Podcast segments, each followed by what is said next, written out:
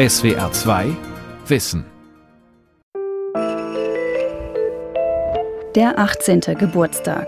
Was für viele ein Freudentag ist, bedeutet für Heim- und Pflegekinder, ab jetzt auf sich allein gestellt zu sein. Also ich musste mich dann erstmal mit Behörden rumschlagen. Das hat mich dann am Ende irgendwie 16 Kindergeldanträge gekostet und brutal viel Zeit und Nerven einfach, wo ich dann auch irgendwann mal gesagt habe, so okay, egal, dann lasse ich es halt. Zwei Jahre lang hat Robert Weppner auf sein Kindergeld gewartet.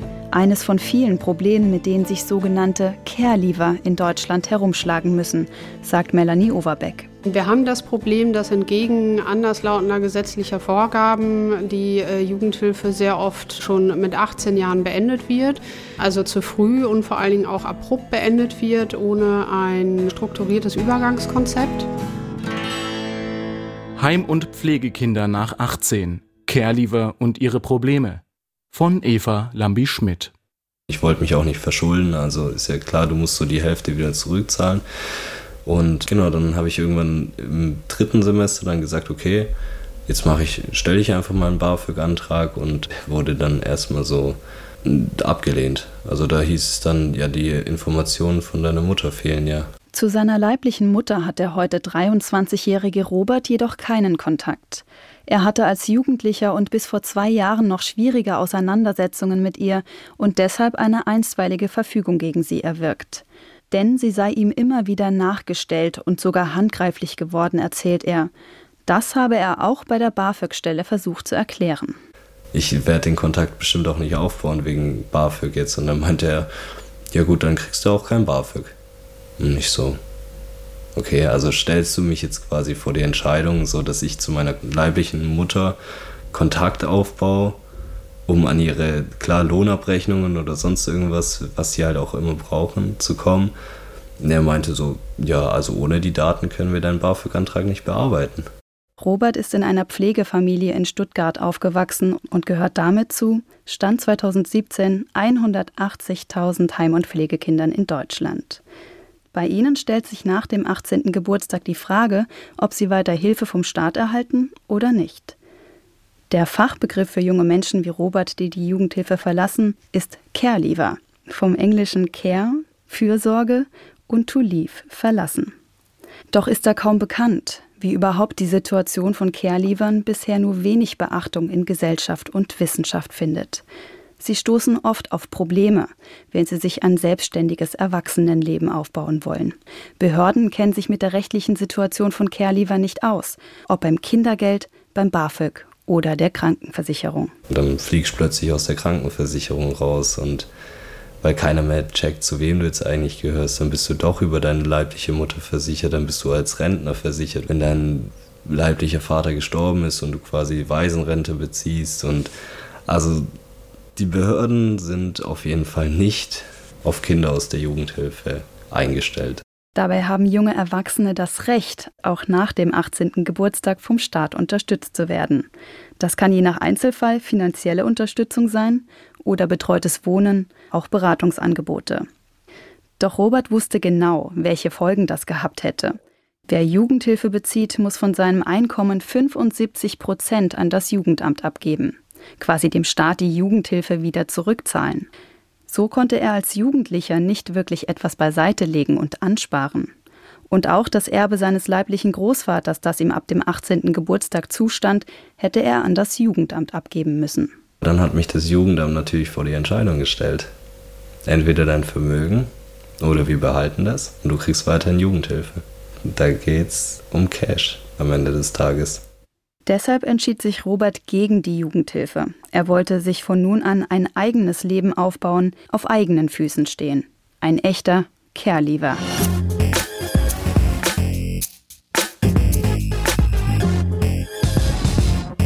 Die 20-jährige Anna Dietrich ist im Gegensatz zu Robert in der Jugendhilfe geblieben.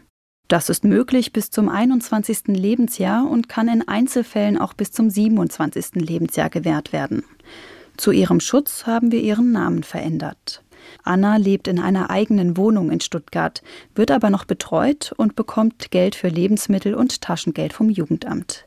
Dafür hat sie auch Pflichten.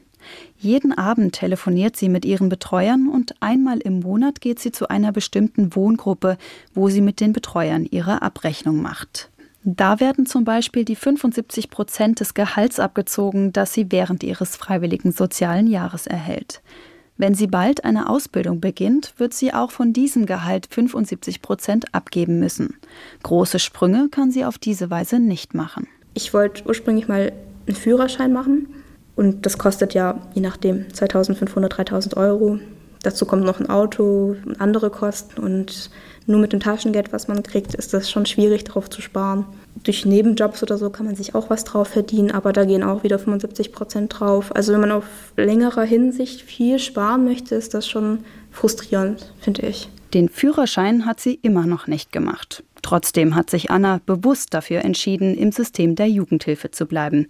Denn dort hat sie ein Dach über dem Kopf und Rückhalt durch die Betreuer, was bei Gleichaltrigen in einer intakten Familie selbstverständlich ist. Also mir fällt auf, in meinem aktuellen Alter muss ich mich öfters mal erklären, weil mit 18, 19, 20, da gehen viele davon aus, dass man bei den Eltern noch lebt oder irgendwie mit der Familie mehr zu tun hat. Und wenn man mal erklärt, ich wohne schon allein, ich wohne in einer Wohngruppe, dann muss man sich immer erstmal erklären, warum wohnst denn du da oder warum bist du nicht mehr bei deinen Eltern? Weil ihr Vater gewalttätig gewesen ist, ist Anna bei ihrer leiblichen Mutter aufgewachsen. Mit 16 wandte sie sich schließlich an das Jugendamt. Sie suchte Hilfe, denn ihre Mutter hörte schon seit Jahren Stimmen und halluzinierte. In erster Linie hat sie gedacht, Nachbarn tun ihr etwas an, würden sie vergiften, würden sie verfolgen, ihr zuhören, ihr, ihr Leben einfach ausspionieren, um irgendwas im Nachhinein Schlimmes mit ihr anzustellen. Und ab einem bestimmten Alter war auch ich so eine potenzielle Gefahr, weil ich ja mit diesen Leuten kooperieren könnte oder etwas in die Richtung Gift bekommen könnte, Sachen mit nach Hause schmuggeln würde. Und das war halt eben die Gefahr, die ich ausgestrahlt habe für sie. Anna ist deshalb dankbar, dass sie mit Hilfe des Jugendamts aus dieser Situation herauskam und die Chance hat, ihr eigenes Leben zu leben. Doch das sei etwas ganz anderes, als eine richtige Familie zu haben. Ich habe andere Kinder oder Jugendliche schon beneidet, weil sie einfach den Rückhalt hatten, egal ob jetzt finanziell, emotional, von Eltern, Geschwistern, Freunden, Familie, alles. Begleitet zu werden auf den ersten Schritten ins Erwachsenenleben, Rückhalt bei Schwierigkeiten oder lästigen Behördengängen, all das benötigen junge Menschen, die in Heimen oder bei Pflegeeltern aufgewachsen sind, genauso wie andere Jugendliche. Doch die Jugendhilfe gewährt Unterstützung ab 18 nur dann, wenn ein deutlicher Bedarf da ist. Wer vermeintlich gut allein klarkommt, hat es schwer. Ich kann mich noch erinnern, als ich 18 geworden bin, war das dann doch etwas stressig, weil ich konnte mich um mich selber kümmern. Ich war schon ziemlich unabhängig. Da war es tatsächlich auch schon problematisch, den Vertrag oder die Maßnahme zu verlängern. Doch Annas Betreuer in der Wohngruppe setzten sich für sie ein. So konnte sie in der Jugendhilfe bleiben. Meine Betreuer hätten mich niemals rausgelassen, weil 18 da fehlt einfach noch so viel an Wissen oder ich war zu dem Zeitpunkt gerade erst fertig mit dem Abi. Ich wüsste nicht, was ich mit 18 alleine hätte groß tun können oder sollen.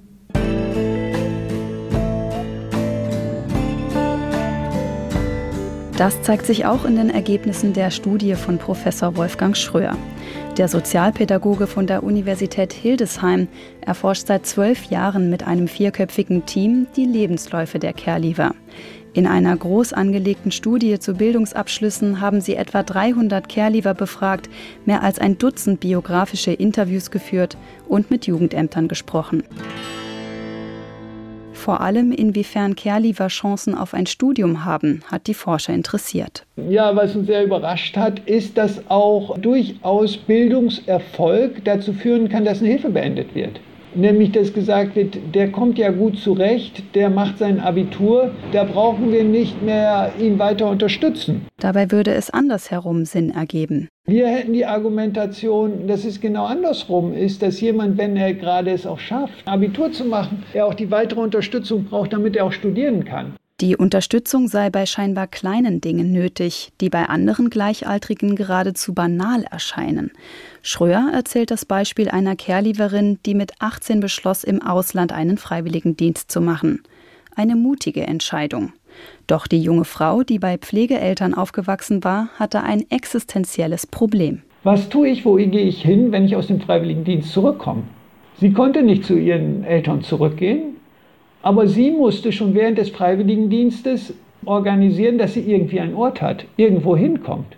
Während ihre Mitfreiwilligendienstlerinnen, wenn ich das mal so formuliere, wie selbstverständlich gesagt haben, wir ziehen danach erstmal wieder für zwei Monate bei unseren Eltern ein oder fahren dahin, werden abgeholt, kam sie aus ihrem Freiwilligendienst zurück und musste das für sich erstmal selbst organisieren, weil auch die Wohngruppe, aus der sie kam und ähnliches nicht mehr zuständig war. Die meisten Gleichaltrigen haben bei ihren Eltern ein Nest, wohnen meist noch dort. Im Durchschnitt kann man sagen, ziehen junge Menschen zwischen dem 23. und 25. Lebensjahr aus dem Elternhaus aus. Bis dahin werden Kinder und Jugendliche von ihren leiblichen Eltern unterstützt, materiell, emotional, sozial. Für Caregiver sieht das anders aus. Wenn Sie auf diese Statistiken gucken, des TU Dortmund Kinder- und Jugendhilfe-Statistik, sehen Sie ziemlich eindeutig, dass die meisten Hilfen beendet werden im Alter zwischen 17 und 19 Jahren. Am 19 ist kaum mehr was da und die meisten Hilfen werden beendet in dieser Zeit. Ab jetzt sind die Caregiver für sich selbst verantwortlich. Die staatliche Stelle, an die sie sich wenden, ist das Jobcenter. Und hier entscheidet sich, ob ihnen der Schritt in die Selbstständigkeit gelingt. Entscheiden sich Erfolg und Misserfolg ihres jungen Lebensweges. Wenn einem das nicht gelingt, die Antragsgestaltung und ähnliches alleine hinzukriegen, ist das häufig schon ein erster Punkt, wo wir aus Berichten von Caregivern wissen, dass es Lücken der Unterstützung gibt, der Versorgungslücken, wo sie über Monate kein Geld haben. Und das ist schon eine Gefahr, wo es zum ersten Mal in der Form zu Formen von Wohnungslosigkeit kommen kann.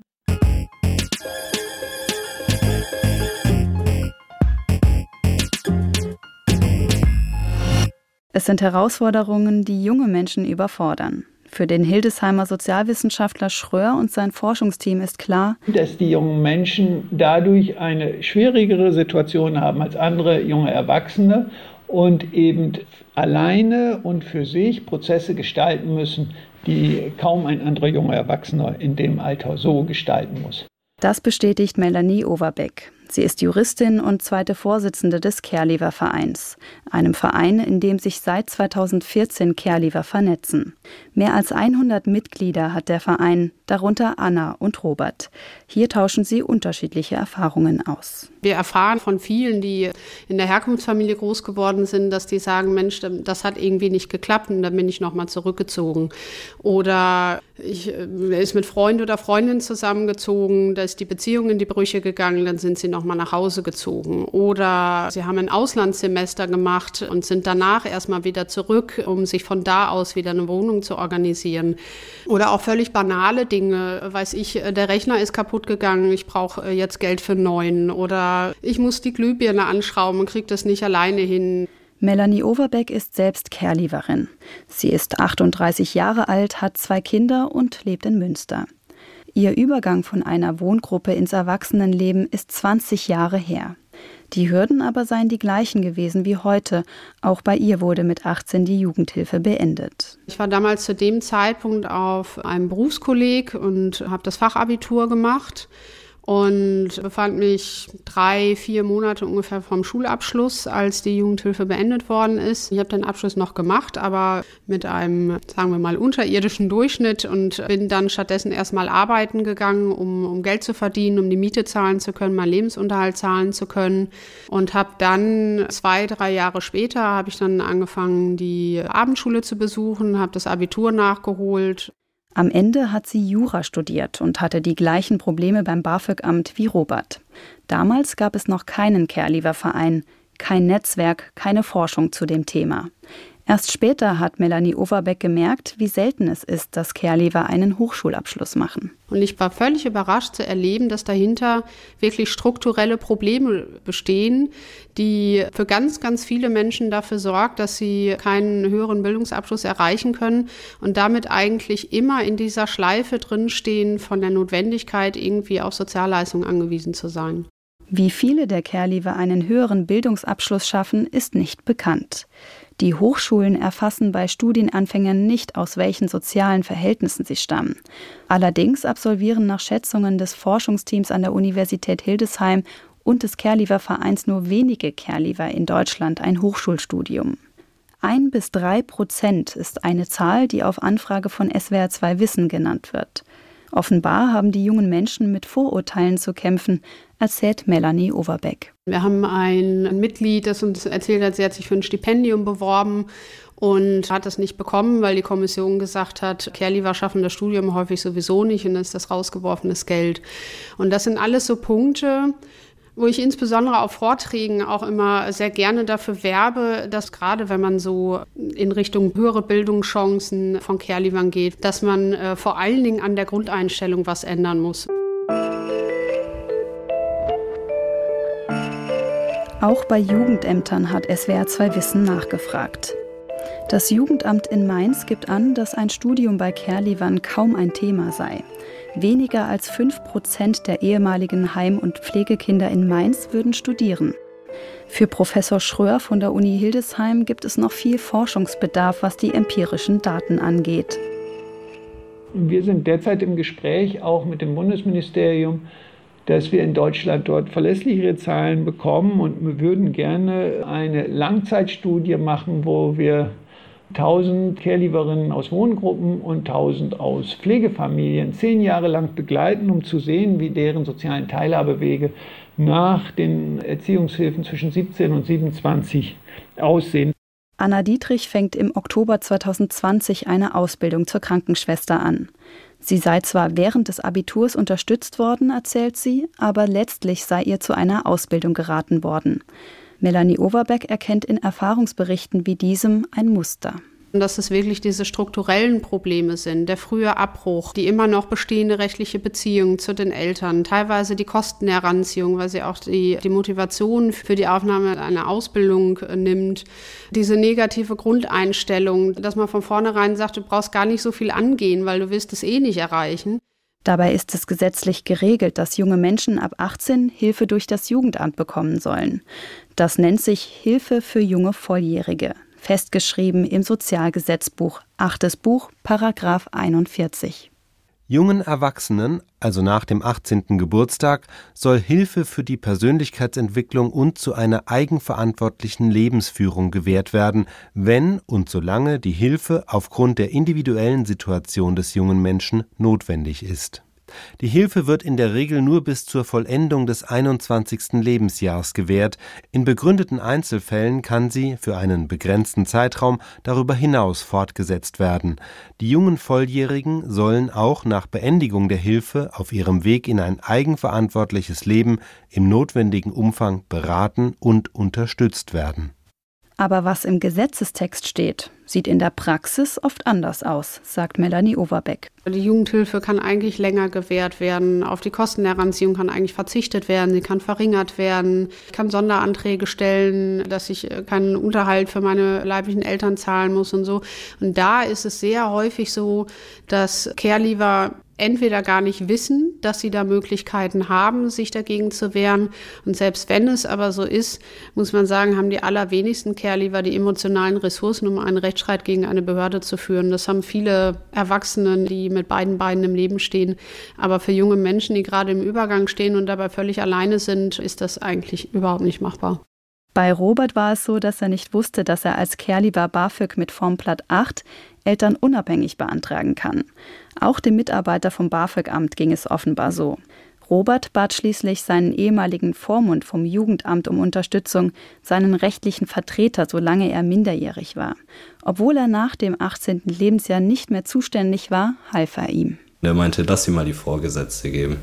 Dann habe ich mit der Vorgesetzten quasi von dem BAföG-Amt gesprochen und meinte, ja, ob das jetzt normal sei, dass ich jetzt vor die Entscheidung gestellt wäre, dass meine leibliche Mutter quasi zu mir Kontakt aufnimmt oder ich zu ihr und sie im besten Fall noch meine persönlichen Daten erfährt, also wo ich wohne oder dann hat mein Vormund angerufen, na, kurz nachdem ich dann angerufen hatte und hat ihr auch nochmal die Situation bestätigt und dann quasi wurde mir das BAföG bewilligt, aber wo ich halt auch sage, so, wenn du halt diese Connections zum Jugendamt nicht hast oder, oder wenn du halt alleine dastehst in diesem Behördendschungel, so, wie, wie zum Teufel sollst du das machen? Laut Melanie Overbeck müssten die Ämter und Hochschulen mehr für die Situation von Care-Leavern sensibilisiert werden.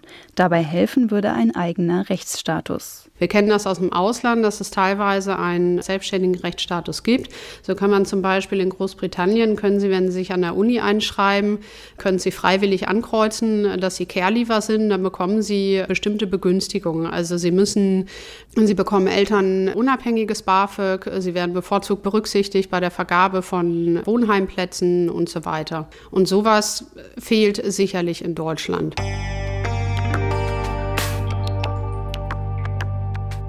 Bundesweit gibt es etwa 560 Jugendämter, die über eine Million hilfsbedürftige Kinder und Jugendliche betreuen.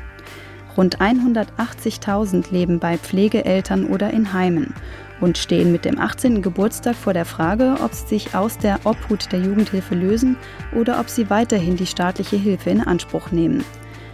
Diesen Übergang handhaben die Jugendämter in Deutschland unterschiedlich bestätigen die Jugendämter in Stuttgart und Mainz auf Anfrage von SWR 2 Wissen. Es gebe große regionale Unterschiede. Warum das so ist, erklärt der Abteilungsleiter der Erziehungshilfen des Jugendamts Stuttgart, Lukas Johannes Herzog. Das eine ist, dass viele Kommunen versuchen, auf dem Weg Kosten zu sparen. Und als der Paragraph 41, also die Hilfe für junge Volljährige, ins Gesetz kam, war ja auch die Befürchtung, dass das zu einer Explosion der Hilfekosten führen wird. Und ein weiterer Grund ist, dass die jungen Volljährigen keine große Lobby haben.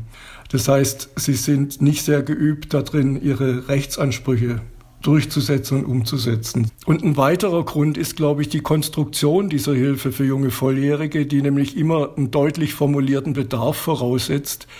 Und Bedarf bei Hilfe zur Erziehung heißt in der Regel, dass man Defizite haben muss. Und kein junger Mensch hat eigentlich gerne Defizite. Herzog ist auch Vorstand der Internationalen Gesellschaft für erzieherische Hilfen. Er kennt die Situation in anderen Jugendämtern. Sie seien nicht alle so gut finanziell aufgestellt wie das Jugendamt der baden-württembergischen Hauptstadt. Wir wissen aus bundesweiten Veranstaltungen mit Jugendamtskolleginnen aus allgemeinen sozialen Diensten, dass die zum Teil sehr unter dem Druck der Kämmerei oder auch der wirtschaftlichen Jugendhilfe stehen. Und es braucht schon vielfachliches Standing, um dem was entgegenzuhalten. Das zeigt ein bisschen, glaube ich, die desolate Situation, die in manchen Jugendämtern herrschen dass eben nur noch das Notwendigste, manchmal nur Kinderschutz noch gemacht wird und die ganz normalen gesetzlichen Ansprüche an Hilfe und Unterstützung dann hinten runterfallen oder viel zu kurz kommen und zu wenig ernst genommen werden. Nach Angaben des Jugendamts in Mainz sollten die finanziellen Rahmenbedingungen aber nicht zu stark gewertet werden. 40 Prozent der Hilfen würden schließlich durch die Jugendlichen oder deren Eltern beendet, weiß Patrick Maniel, Sachgebietsleiter für integrierte flexible Hilfen und Pflegekinderwesen beim Jugendamt in Mainz. Die Jugendämter seien nicht dafür verantwortlich zu machen, dass den jungen Menschen nur selten hohe Bildungsabschlüsse gelingen. Sie kämen nun einmal oft aus schwierigen Familienverhältnissen und bildungsfernen Familien, weshalb er die Bildungspolitik in der Pflicht sieht. Die Jugendhilfe ist auch nicht das alleinige System sondern bevor die jungen Menschen in die Heimerziehung kommen, dass es eben nicht abhängig ist, aus welchem familiären Hintergrund ich komme, um Bildungserfolg zu haben, sondern dass, dass eine Schule Möglichkeiten hat, dass es unterschiedliche Professionen in Schulen gibt, eine bessere personelle Ausstattung, um sich individuell um die jungen Menschen zu kümmern. Trotzdem sind die Jugendämter in Mainz und Stuttgart für Reformen, wie sie in der Jugendhilfe bereits angedacht sind, zum Beispiel für das Problem der Kostenheranziehung. Ganz einfach aus dem Grund, weil jetzt ein junger Mensch, der eine Ausbildung macht, noch zu Hause lebt, ganz andere Ressourcen hat und im Regelfall immer noch mal auf Eltern zurückgreifen kann, die einem finanziell was zukommen lassen und einem begleiten. Und da sehe ich schon eine Ungleichbehandlung. Und äh, darum geht es ja auch in der Jugendhilfe Ungleichheit abzubauen. Im Februar 2020 hatte der Bundestag erstmalig über die sogenannte SGB VIII-Reform beraten. Dabei soll nach Angaben einer Sprecherin des Bundesfamilienministeriums die Kostenheranziehung auf höchstens 25 Prozent gesenkt werden. Der Gesetzentwurf sehe auch vor, das Vermögen eines jungen Erwachsenen künftig nicht mehr heranzuziehen und die Hilfe für junge Volljährige verbindlicher zu regeln. So sollen die Jugendämter nicht mehr so viel Handlungsspielraum haben und die Jugendhilfe einheitlicher umgesetzt werden. Das Gesetz soll noch in dieser Legislaturperiode, also spätestens bis Oktober 2021, in Kraft treten. Alle warten sehnlichst darauf. Das wurde bei den Gesprächspartnern von SWR 2 Wissen deutlich.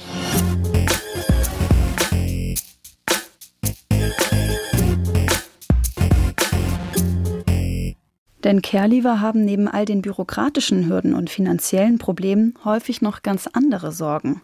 Sie müssen sich nicht nur mit Fragen ihrer Identität auseinandersetzen, sondern sich eventuell gegen handfeste Übergriffe wehren, wie Robert bei seiner leiblichen Mutter. Ich habe auch meine Klingel unten abgeklebt, dass mein Name nicht zu sehen ist, beziehungsweise nicht beschriftet auch. Ja, einfach weil es sein kann, dass sie auftaucht und ähm, hier Theater veranstaltet oder die Türen eintritt. Weihnachten 2018 sei das letzte Mal gewesen, dass sie unerwartet vor der Tür stand. Hat es geklingelt und ich habe erstmal die Wohnungstüre aufgemacht und wollte, habe rausgeschaut und es war dunkel im Treppenhaus und dann kam nur so, es ist Weihnachten. Und klar, in meinem Körper löst die Stimme richtige Schweißausbrüche und erstmal Zitteranfälle aus. Also es reicht, wenn ich die Stimme auch irgendwie beiläufig irgendwo höre, dass solche Situationen auftreten. Und dann hatte ich die Türe erstmal reflexartig wieder zugeschlagen und habe meiner Halbschwester das Handy in die Hand gedrückt und hat gesagt, hier, Polizei. Die Tür hat Robert dann doch wieder geöffnet, weil er sich der Situation stellen wollte, keine Angst haben wollte. Sie ist auf mich losgegangen und ich habe sie dann überwältigen können und Gott sei Dank, weil sie versucht hat, mir mit ihrem Asthma-Spray ins Gesicht zu schlagen und äh, mir Sachen entgegengeschmissen hat. Danach hat er sie angezeigt und die einstweilige Verfügung gegen sie erwirkt. Anna hingegen konnte das Verhältnis zu ihrer leiblichen Mutter verbessern. Es war sehr angespannt gewesen, nachdem sie mit 17 ausgezogen war. Jetzt schreiben sie sich täglich und einmal im Monat besucht sie ihre Mutter. Wenn Anna demnächst 21 Jahre alt wird, wird sie die Jugendhilfe endgültig verlassen und sich als Caregiver durchschlagen. Für sie war die Hilfe für junge Volljährige in den vergangenen drei Jahren wichtig. Dadurch, dass ich jetzt so viele Sicherheiten habe, ich weiß, wo ich hinziehen werde, ich weiß, was ich machen werde, ich weiß, ich habe noch das Backup und meine Betreuer würden im Nachhinein noch Kontakt mit mir halten. Ich habe einen besseren Bezug zu meiner Familie, ich habe Freunde, ich habe Bekannte, die mich unterstützen würden. Ich fühle mich da tatsächlich sicher jetzt. Robert wird bald sein Studium der Wirtschaftswissenschaften beenden. Das aus eigener Kraft geschafft zu haben, mit Nebenjobs und BAföG, hat ihn selbstbewusst gemacht. Natürlich macht es auch ein bisschen stolz, dass man selber das halt einfach geschafft hat. Anderen Kerlivern will er Mut machen. Du selber bestimmst an, am Ende deinen eigenen Weg und es gibt ein Zitat so. Ein Mensch ist in der Lage, seine Sterne neu zu ordnen. Die Welt verstehen. Jeden Tag. SWR2 Wissen. Manuskripte und weiterführende Informationen zu unserem Podcast und den einzelnen Folgen gibt es unter swr2wissen.de.